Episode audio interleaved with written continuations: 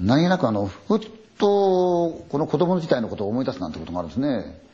で、私もそんなことがあったんですけど、っていうのは、あの、私の、その、生まれた家っていうのは、あの、JR の恵比寿駅の、からちょっと行ったとこなんですけど、で、家はっていうと、門があって、長い庭なんですよね。で、玄関なんです。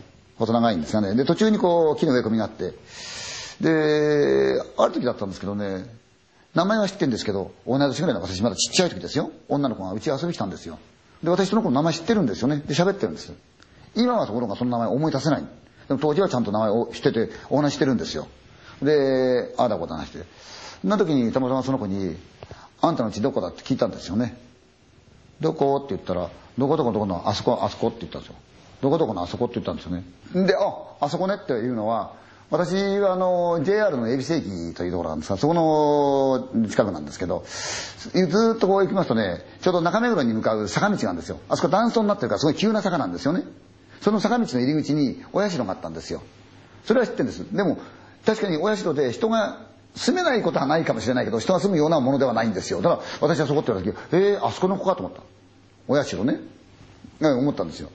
何度かこうその子は打ち遊びしてて私もよくお話してたんだけどもある時からプツリ来なくなって、で、小学校へ上がった頃になった時に、やっぱりあの、同じ学区ですから、多分その子も同じ学校のはずなんだけど、その子は学校では見なかったですね。で、私も近所あちこち遊び歩きますから、ほとんどの広い結構地域のですね、子供の顔みんな知ってるんだけど、その子の顔は一人もその中にはなかったんですね。えー、で、あの子どうしたんだろうなと思って、たまたまある時ね、親や兄弟いたんで言ったんですよ。うあの子見たことないけどどうしたんだろうねって言ったらみんな、えってこすから、ほら、うちへよく来たあの女の子どうしたろうねって言ったら、うちの兄弟もうちの親もですね、そんな子は知らないって言うんですよね。家の前でしょっちゅう私がお話ししていた子なのに。変だなぁなんて思ってたんですね。で、そんな話したら、そういう話があるって言うんですよ。ええー、私仲間内でね。で、その体験した人っていうのは、まだ若い奥さんなんですけど、彼女がやっぱりちっちゃい時の話なんですよ。でな、彼女はまああまりこう、どっちらかというと田舎の方の大生まれなんですが、で、お父さんが仕事をやってらっしゃって、お母さんが週に1回はお父さんの仕事を手伝いに行くわけですよ。その時にはってると夕飯が作れないんで、近所の奥さんがやってきてくれて、それで自分の家でご飯を作ってくれる。で、ご飯を作って帰る。やがてお父さんお母さん帰ってくると、親子3人でご飯を食べるんだそうです。で、いつのことからか、その、忘れたんだけれども、そのおばちゃんが自分家へ来てご飯作り始めると、と、この子は出かけて行ったってんです、遊びに。どこへ行くかというと、このおばちゃんの家へ行ったんですよ。なぜこのおばちゃんの家へ行ったかっていうと、このおばちゃんの家には、自分と年格好同じぐらいな女の子がやっぱりいたわけですよね。ですからおばちゃんが来ると、行ってくるねって出かけていく。で、そのおばちゃん家、来たよ玄関ガラガラって開けると、その女の子がいたんで、二人で遊んだってんですよ。楽しくね。というのは、あの、子供っていうのはたまにいたずら心っていうんでしょうかね。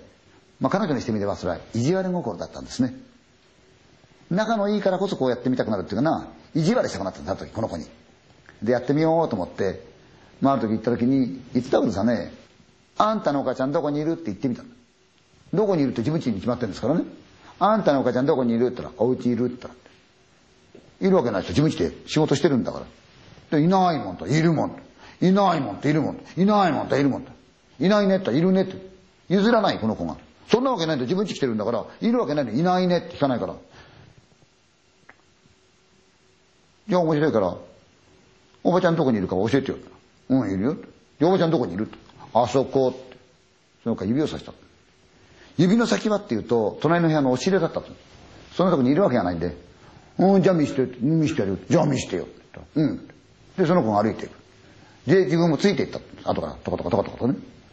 そしたら、見せてあげるよってって、その子が押し入れに手をかけた。うん。いるわけないんだけど、うん。やれるもんならやってみろって言いましたね。うん。じゃあ見てなよ。その子が、ガーンと開けた。真っ暗な押し入れの中に、血だらけのおばちゃんが座ってたの、ぐーっと。うわーって来たもん。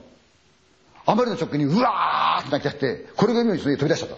で、どっち行っていいか分かんないから、玄関の前で泣いてたんですよ。わーわーわーわーわーわー泣いてた。と、たまたま通りかかった近所のおじちゃんが、どうしたんだって言ったもんだから、ここのうちのおばちゃんが押し入れで血だらけになってるって指さした。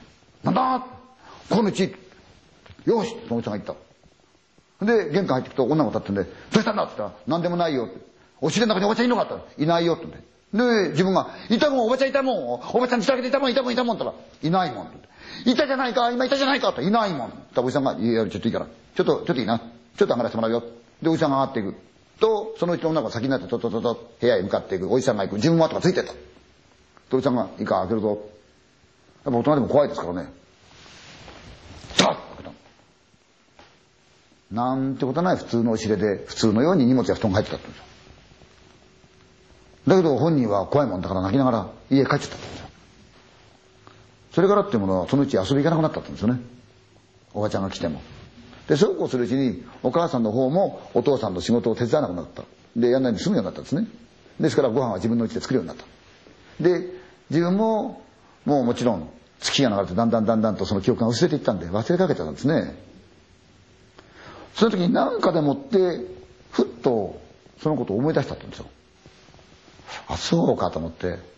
ねお母ちゃん、昔さ、うちにご飯作りに来てくれたおばちゃんいたよねってああ、何々さんかいって言ったら、うん、おばちゃんいたよねってああ、あのおばちゃん家にさ、女の子がいたじゃないって言ったらお母さんが、あのうちには子供がいないよ。